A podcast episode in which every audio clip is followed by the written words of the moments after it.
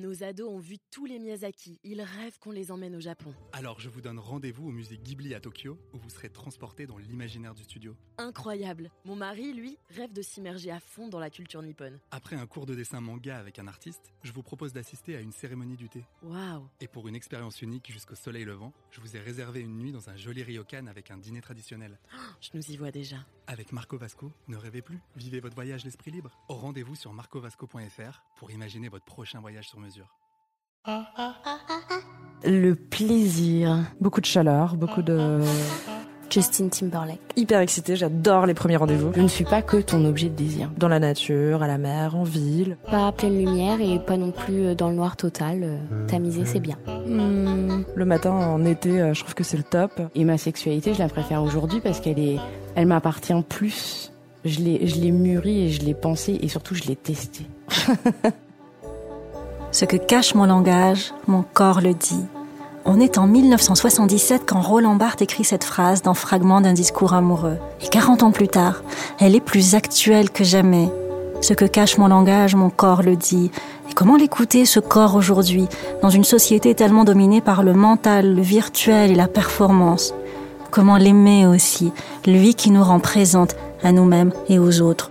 Comment s'amuser surtout et affirmer cet espace de notre liberté Vous écoutez un podcast nommé Désir, dans lequel je veux fêter l'audace au féminin, l'audace de femmes qui ont pris leur désir à bras le corps. Je suis Dalila Kershouch, grand reporter à Madame Figaro.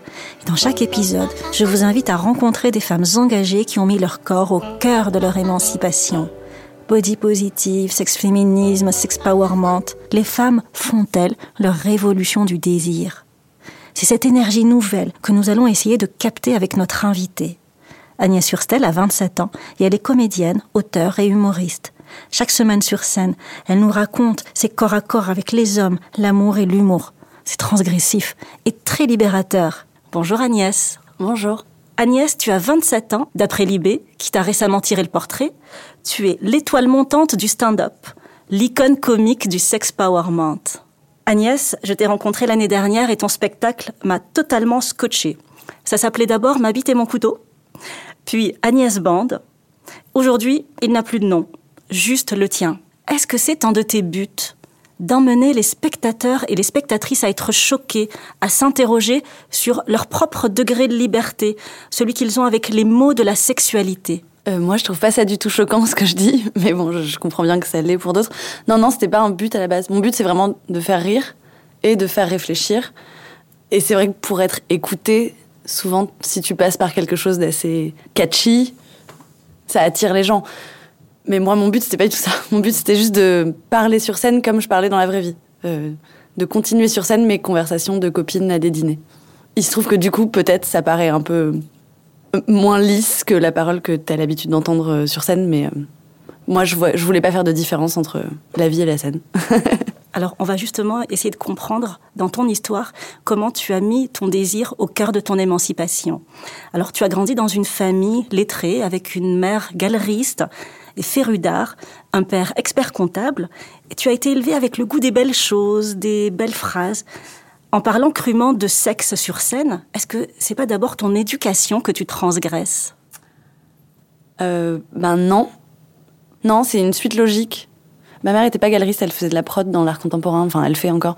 Euh, mes parents sont pas artistes, mais ils auraient adoré l'être. Ils nous ont énormément dit euh, c'est génial d'être artiste. Ils m'ont pas du tout castré, ils m'ont pas du tout empêché. Au contraire, quand je voulais faire ES, ils m'ont dit va faire L et tu y arriveras. Donc ils ont ce truc hyper.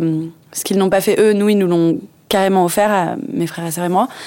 Et après non, euh, c'était pas une transgression, c'est plutôt que euh, chez mes parents le sujet principal permanent c'était l'amour fou qu'ils avaient l'un pour l'autre depuis aujourd'hui 32 ans. Et c'était ça l'ambiance permanente.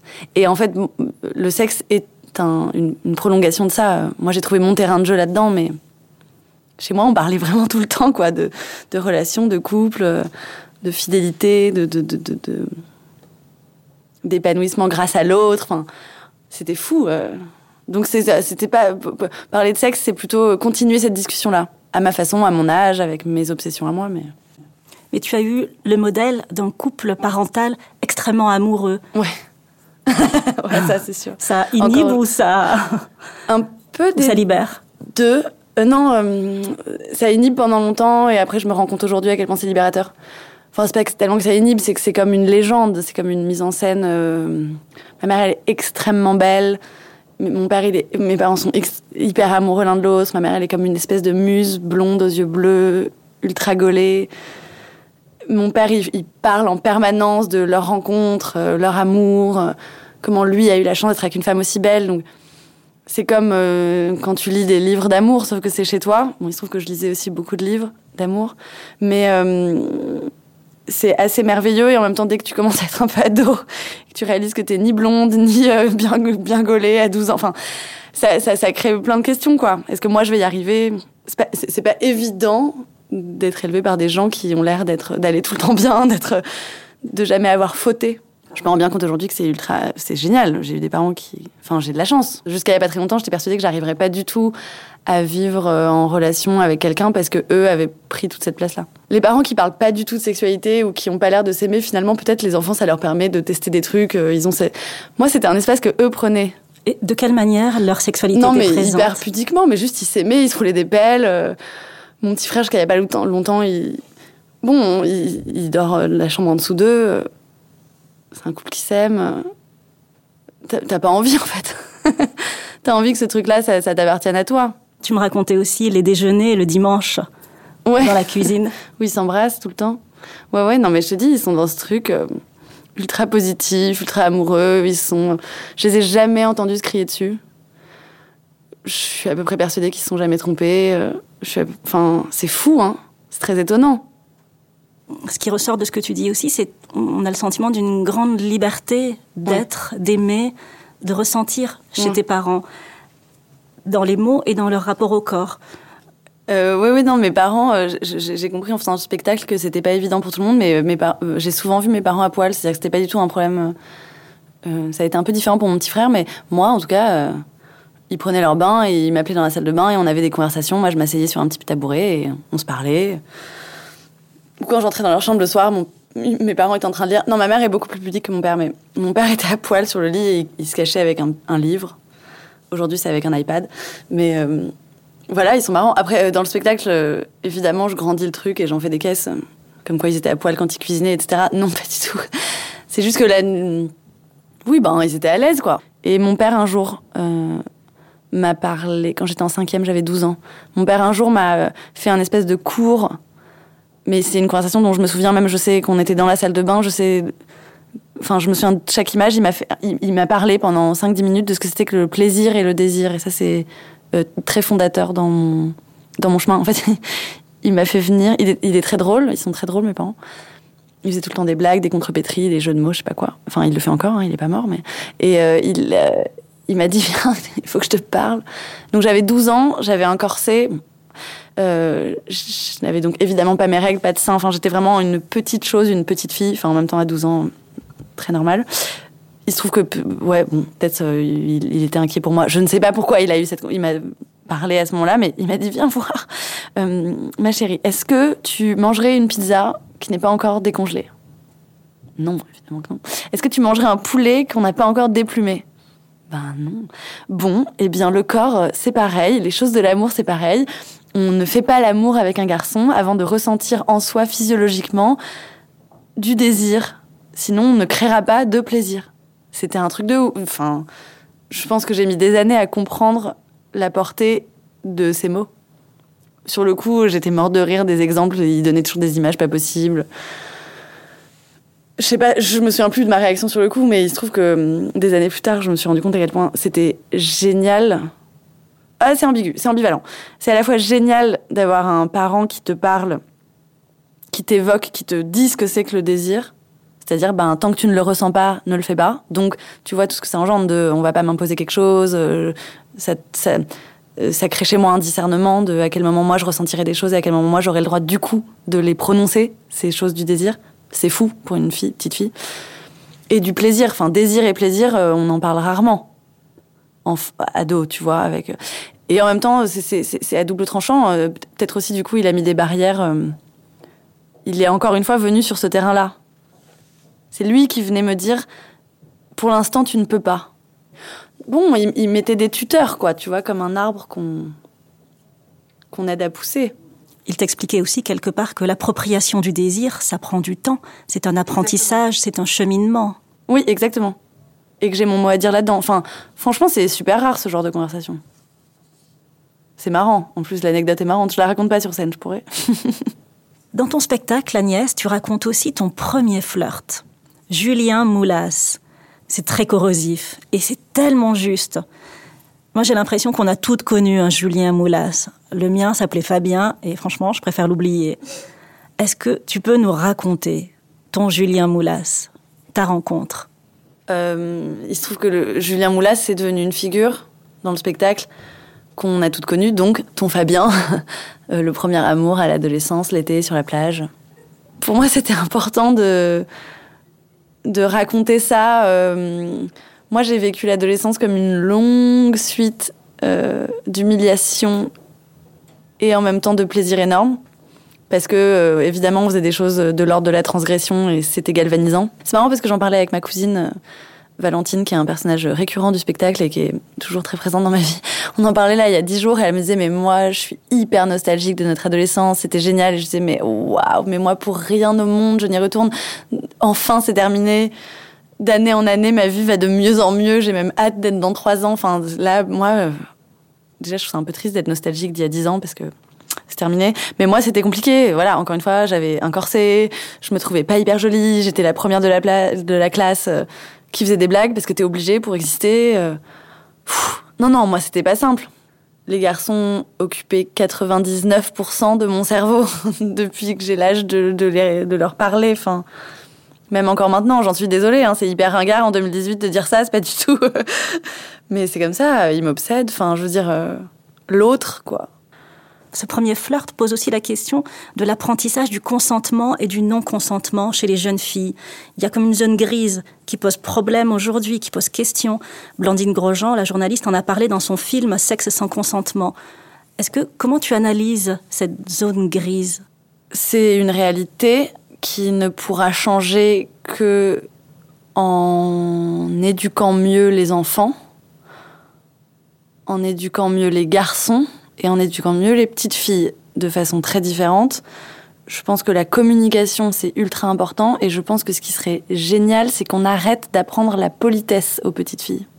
Je pense que c'est un énorme problème c'est pas en apprenant aux petites filles à être polies, à sourire et à accepter les bisous. Et Évidemment que tu as envie que ton enfant il soit poli, il dise merci madame, merci monsieur, et qu'il soit pas insupportable à faire la gueule et à faire ce qu'il veut. Évidemment. Mais je pense qu'on gagnerait tous à apprendre à nos petites filles euh, l'audace et le discernement et l'intuition. Si tu sens pas quelqu'un, tu n'y vas pas. Si t'as pas envie de faire un bisou, tu fais pas de bisous. On t'a appris la politesse, toi? Bien sûr qu'on m'a appris la politesse. Cette on- politesse-là, Bien sûr, ultra. On n'avait pas les cheveux sales chez moi, on n'avait pas des trous au collant, tu vois. et bien sûr que je viens de là. Et en même temps, euh, on m'a beaucoup dit, euh, tu t'écoutes, et t'as un radar. Donc ça, c'est, ça demande énormément de communication et oui, une liberté de parole pour l'enfant. Justement, ton adolescence est d'autant plus compliquée que tu dois porter un corset à cause d'une scoliose aggravée. Ton corps douloureux t'a coupé du plaisir. Moi, c'était plutôt l'éducation. Les sorties, les garçons, l'amour, tout ça, c'était interdit. Un peu comme si je portais un corset psychique. J'ai l'impression que pour des raisons diverses, aujourd'hui, le désir des femmes est encore très corseté. Qu'est-ce que tu en penses? Euh, je me rends compte que j'ai presque de la chance parce que mon corset, il était tellement euh, tangible, concret, gros comme une maison, que une fois que je l'ai enlevé, j'ai fait un deuil et ensuite je l'ai enterré, enterré, enterré. Alors que je me rends bien compte en t'écoutant que les corsets psychiques, il y en a partout tout le temps et ils sont peut-être euh, beaucoup moins facilement décelables. En tout cas, je me rends bien compte que moi, si j'ai quelque chose à, à- un sens à donner à mon travail et quelque chose à faire, c'est d'utiliser la chance que j'ai eue, à la fois cette liberté de parole et cette conscience du corps et des complications du corps et de la féminité. C'est pour ça que j'ai fait ce spectacle. Et peut-être que c'est pour ça que je dois être là. Je dis pas que quand t'es euh, sur scène avec un spectacle, t'es un peu un oracle, mais il y a quand même un, exercice de catharsis pour les gens qui viennent te voir et qui t'écoutent. Encore une fois, je l'avais pas réfléchi avant. Moi, j'ai fait ça de façon ultra naïvement, ultra spontanément. J'ai écrit mon petit spectacle qui parlait plus ou moins de ma vie, j'y suis allée. Et de plus en plus, euh, je reçois des témoignages dingues. De femmes, beaucoup. Enfin, il y a aussi plein d'hommes dans la salle, mais c'est les femmes qui m'écrivent après, qui se sont identifiées ou, et qui me disent merci. Merci, euh, tu nous as réparé à un endroit. Et ça, je trouve ça incroyable. Qu'est-ce qui ressort? C'est de la souffrance? Non, des questionnements? C'est génial, c'est plutôt des femmes qui me disent euh, Punaise, on a découvert notre, euh, notre sexualité là, maintenant, à 40 ans, et c'est génial comme toi, à 27 ans, t'arrives à en parler comme si t'avais le même âge que nous. Nous, c'est venu hyper tard. Mais limite, elles, elles sont sauvées.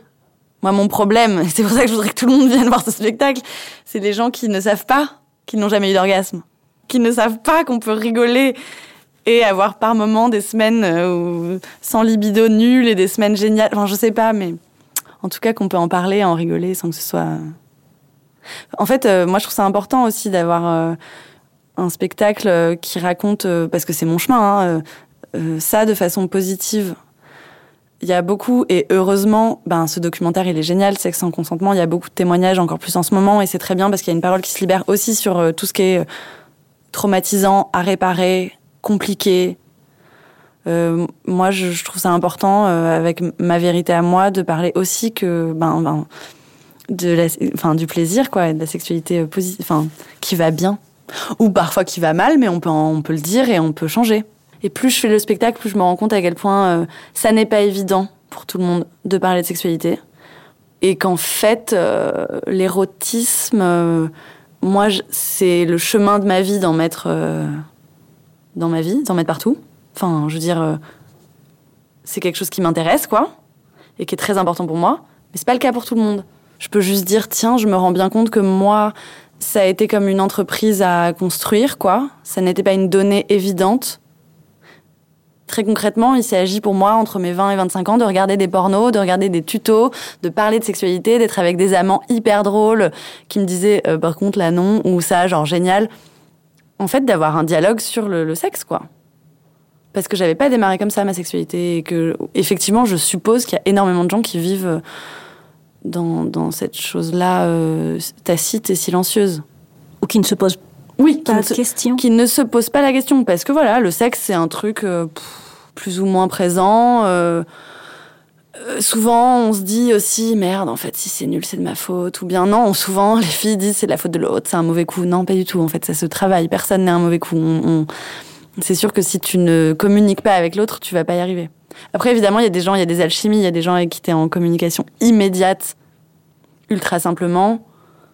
Il y a des gens qui sont pas du tout sexuels et qui vivent une vie ultra épanouie sans avoir vraiment euh, une grosse libido ni euh, tu vois j'ai pas de jugement là-dessus hein. je dis juste que moi j'ai eu un apprentissage ludique vers euh, ben, vers le plaisir quoi j'habitais seule euh, j'étais serveuse le soir en mini jupe à l'hôtel Amour je faisais des castings la journée et des études bon bref je galérais un peu partout enfin une vie normale de quelqu'un qui a 23 à 24 ans, tu vois.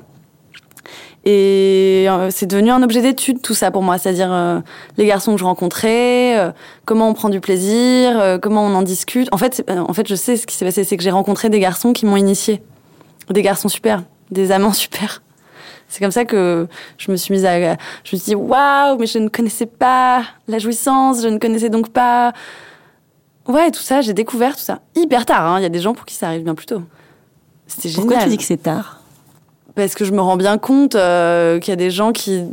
Non, mais peut-être pas. Peut-être que c'est pas tard. Ça peut arriver à tout âge? Oui, c'est vrai que je, je, je rencontre plein de femmes chaque semaine qui, après le spectacle, euh, me témoignent qu'elles ont découvert leur plaisir plus, beaucoup, très tard. Ou... Enfin, c'est fou, en fait, comme on. On, on fait pas tout ce, ce travail-là parce qu'on nous a pas autorisé à le faire, évidemment. euh, de, de, de questionnement de vas-y, comment, comment on. Comment on est maîtresse de son orgasme Comment on atteint ça Comment on, comment on demande Comment on, on crée une communication dans la sexualité avec l'autre Enfin, Comment on ose dire ce qu'on aime et, ce qu'on n'aime pas. Exactement. Mais comment aussi on est généreux avec l'autre C'est pas que un truc euh, autocentré. C'est-à-dire comment on a à la fois un discours et un regard sur notre sexualité. Je dis pas qu'il faut euh, cérébraliser tout ça et parler en permanence de sexualité, surtout pas quand on est en train de la vivre. Mais euh, moi, je trouve ça hyper intéressant de pas euh, voir la sexualité comme un truc à côté ou un acquis ou un truc qui est pas hyper épanouissant, mais c'est comme ça. Surtout que moi, je sortais vraiment de 10 ans où j'étais Robocop, quoi. tu vois, enfin, j'étais enfermée dans un, corset physique. Donc, euh, ah oui, moi, euh, à 22 ans, j'étais trop contente que mon. En fait, mon corps, il a été mon pire ennemi. Et tout à coup, il est devenu mais, mon meilleur outil. Enfin, c'était génial. J'ai adoré être serveuse en mini-jupe. Et en même temps, j'étais en contradiction totale avec ce lieu. Je détestais qu'on soit obligé d'être en mini-jupe. Je voulais pas me maquiller.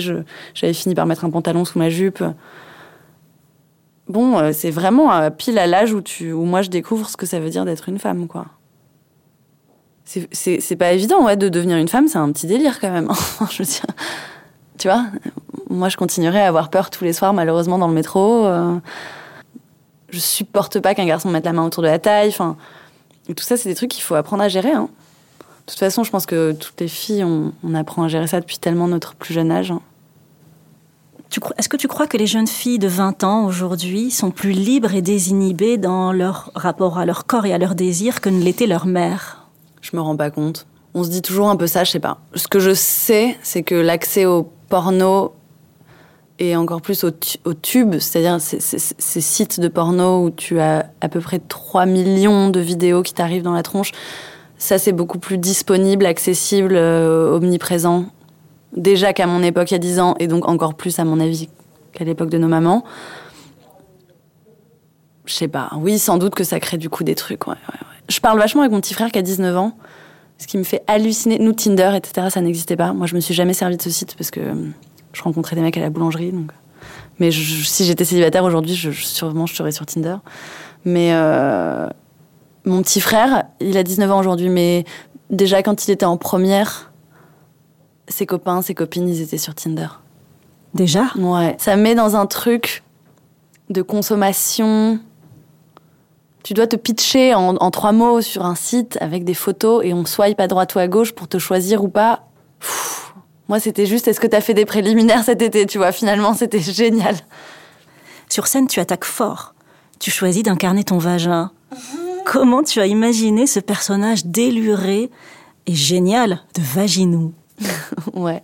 Alors, de façon extrêmement hypocagne, je réifie donc, je personnifie donc un de mes organes. Euh, la vérité, c'est que j'ai écrit ce, truc euh, un soir, il y a deux ans. Euh, un peu bourré euh, chez moi en impro total. Je suis partie en freestyle avec un copain. Et, puis pour moi, ce personnage, euh, il a du bon sens, c'est le meilleur.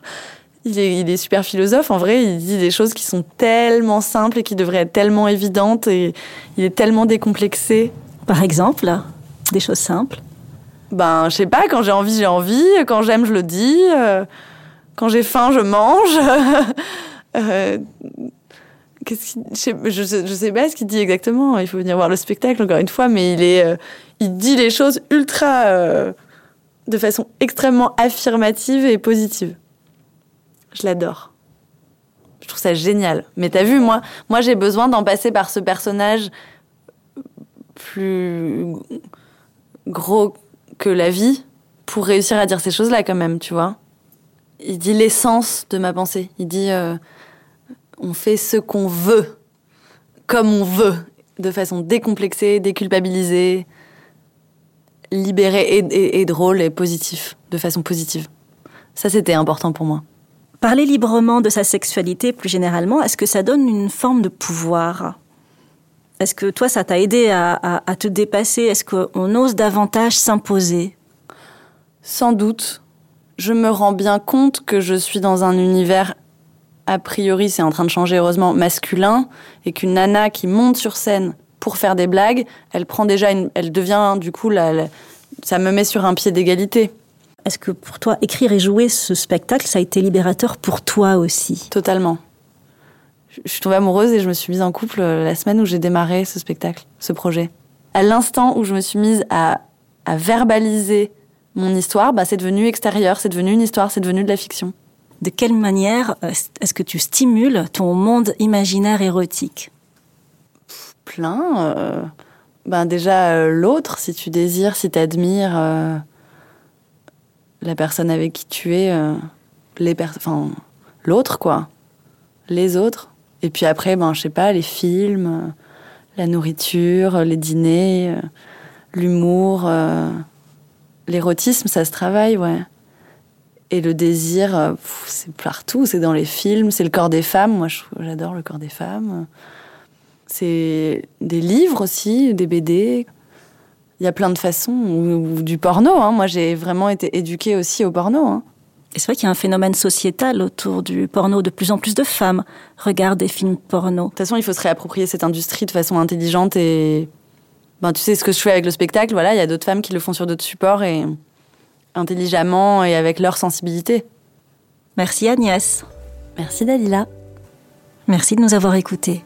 Et courez voir le spectacle d'Agnès Surstel à partir du 30 novembre au Théâtre du Rond-Point, à Paris, tous les vendredis et samedis.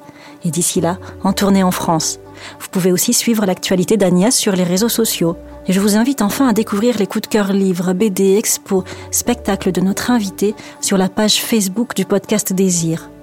Je suis Dalila Kershouch et vous venez d'écouter Désir. Retrouvez ce podcast sur le site et l'application Madame Figaro et sur toutes les applis de podcast iTunes, Deezer, SoundCloud, YouTube. Vous pouvez aussi suivre Madame Figaro sur Facebook, Twitter at Madame Figaro et sur Instagram at Madame Figaro FR. Ce podcast Madame Figaro est réalisé avec Louis Média. À bientôt pour un nouvel épisode. Et d'ici là, écoutons nos désirs. Ados ont vu tous les Miyazaki. Ils rêvent qu'on les emmène au Japon. Alors je vous donne rendez-vous au musée Ghibli à Tokyo où vous serez transporté dans l'imaginaire du studio. Incroyable. Mon mari, lui, rêve de s'immerger à fond dans la culture nippone. Après un cours de dessin manga avec un artiste, je vous propose d'assister à une cérémonie du thé. Waouh. Et pour une expérience unique jusqu'au soleil levant, je vous ai réservé une nuit dans un joli ryokan avec un dîner traditionnel. Je nous y vois déjà. Avec Marco Vasco, ne rêvez plus, vivez votre voyage l'esprit libre. Au rendez-vous sur marcovasco.fr pour imaginer votre prochain voyage sur mesure.